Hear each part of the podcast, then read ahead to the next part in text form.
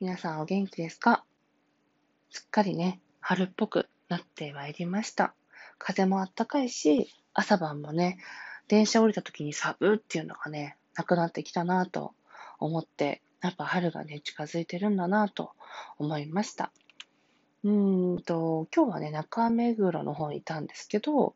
もう少しで桜が咲くんだろうなっていうね、みんながワクワクしてる感じも伝わってきたのでね、本当にうん、なんかこう気持ちがね、明るくなる季節がやってくるんじゃないかなと思っています。今日はですね、うーん、3.11ということでね、将来的に本当に何年後聞いた時に記憶がね、薄れているであろう未来の私が聞いた時にね、少しでも思い出せるように当時の話、うん、できる限りしようかなと思います。シュネのラジオ。えー、10年前だから、2011年の3月の11日は、えー、その時はですね、当時付き合っていた男性も、あの、本当に結婚をね、するしないってなってたぐらい、まあ、すごくね、私もすごく好きだったし、相手もね、すごく大事にしてくれてたんですけど、なんかね、いろんなその周りのね、こととかで、やっぱちょっと結婚するのは厳しいなっていうところでね、別れたりした時に、それをね、話聞くよって言ってくれたお姉さんがいて、その時仲良かった。で、その人に誘われて、当時はね、うんと、表参道とかの骨董通りあたりの、なんかね、こじゃれたカフェに行きました。古民家カフェっぽく、金魚がね、あの、泳いでる大きい、あの、金魚鉢があったりとか、中にね、こう、観葉植物ばーっと生い茂ってるような、本当にちょっとね、こう、雰囲気のあるカフェで、お昼ご飯を食べながらね、その、どうして別れたのかとか、うん、別れた後どうなのかっていう話をちょうどね、ご飯食べ終わって盛り上がってし始めた頃に、地震がね、起きました。で、その時私はね、その情景まだ覚えてるんですけど、まあ、雰囲気のいいね、古民家カフェってよく言えば、あの、こう雰囲気があるんですけど、悪く言うとちょっとね、あの、まあ、歴史のある思い出深い建物なんですけど、最初、あ、地震だって、揺れてるねって、お互い認識してて座ってたので、で、結構揺れてるねって時に、あのさ、シュネちゃん別れたのはわかるけどさ、怒りすぎ？みたいな感じで、まずはね、まだ冗談言えるぐらいの揺れだったんですよ。もうね、怒りすぎて地震を起こすだよ、みたいな感じの話だった時に、ガタガタガタガタって揺れ始めて、あ、これは笑えない揺れが来たんだって、もうみんなのね、雰囲気、店内にいるお客さんの雰囲気も一斉に変わった瞬間があって、で、そこから店員さんがね、もう、あの、お題はいらないので、この建物はすごく古いので危ないから急いで外に出てくださいって声でみんなが荷物を持ってね、外に急いで出ました。で、出た時に、まあ、渋谷とかね、表参道とかっていう建物とちょっと離れたエリアだったので、そのお店が、外出た瞬間に、えっ、ー、と、原宿か、原宿の高層ビルが、本当にね、曲線で、あの、まっす、いつもね、まっすぐなビルが曲線でね、揺れてるのが目で見て分かりました。で、あれはね、きっとね、揺れを軽減するために、あの、少しこう湾曲するんだと思うんですけど、やっぱね、それは、まさかね、まっすぐな建物が曲がるなんて思ってなかったので、やっぱそれを見るだけでもね、すごくね、異様だった。うん。天気はね、その日すごく良かったっていうのも覚えてて、で、そうだなだから外に出て寒いとかっていうことは感じなかった気がするけど、本当にね、周りの建物が全部ね、曲線に歪んでて、で、やっぱり周りの人たちもね、悲鳴がすごくって、うん、で、そこで、あ、これは想像以上に大きいことが起きてるって感じましたね。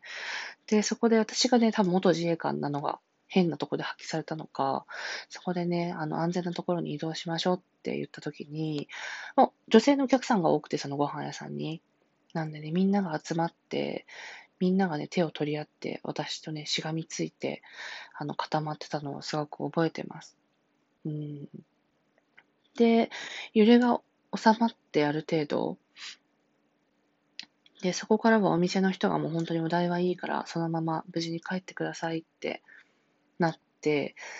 で、その一緒にいた女性とね、どこまで一緒にいたんだったかな。確かに彼女は新宿に住んでたから、このまま新宿まで歩いて帰るってなったんだと思います。で、私はね、実は、その彼女のね、お姉さんと話をし終わった後は、あの、まあ、何もね、地震が起きるなんて知らなかったので、あの、男友達とね、まあ、これも話すと長いんですけど、弟の仲良かった、あの、小学校からの同級生の男の子と私の方が仲良くなっちゃって、その男の子と一緒に、えっとね、目黒にある寄生虫博物館に行くっていう約束してたんですよ。だからその男の子と連絡取らなきゃいけないなと思ったけども、携帯が繋がらなくって、で、そこから私がね、とことこと渋谷まで歩いたんですよね、そこから。うん。で、渋谷方面に歩いて、あ、違うな。で、その後ね、途中で連絡が一回取れたんだ。で、彼が渋谷の方にいるから渋谷で待ち合わせしようって言って、渋谷に歩いて行ったんですよね。で、その歩いてる途中もね、やっぱ看板とかガラスが割れてたりとかね、あとは本当にあの、高層ビルというかね、高いビルで仕事してる人たちがみんな避難で出てきてるので、あの、道路に。あの、ものすごい人がね、下に溢れてて、サラリーマンとかがね、OL さん。でも、下に降りたら降りたて、上から物が落ちてくるから危ないっていうので、本当にね、どこに避難していいのかっていうのにみんなが混沌としてたしてる中、私はもうね、まっすぐ駅の方までずっと歩いて、行きましたね。で、そこで運よくね、その彼と会えて、で、その彼が、やっぱりもうね、タクシーも全部捕まらない。タクシーもも車を動かないんですよ。もう渋滞してて。なので、そっから歩いて池袋方面まで行こうかっていうので、二人でね、歩き始めたのが、多分ね、3時、4時ぐらいかな。で、そこから、まあ、歩き始めてね、渋谷から用意スタートで。で、そこからね、新宿のアルタ前通ったんです。なぜか。どういう経路か覚えてない。明治、あれは靖国通りかな明治通りをずっと歩いたのかなで、あ、そうだ、明治通りをずっと歩いて、でね、途中でやっぱりご飯を食べようってなって、私もね、ランチ途中だったのが、あ、じゃあランチ食べたな。そう。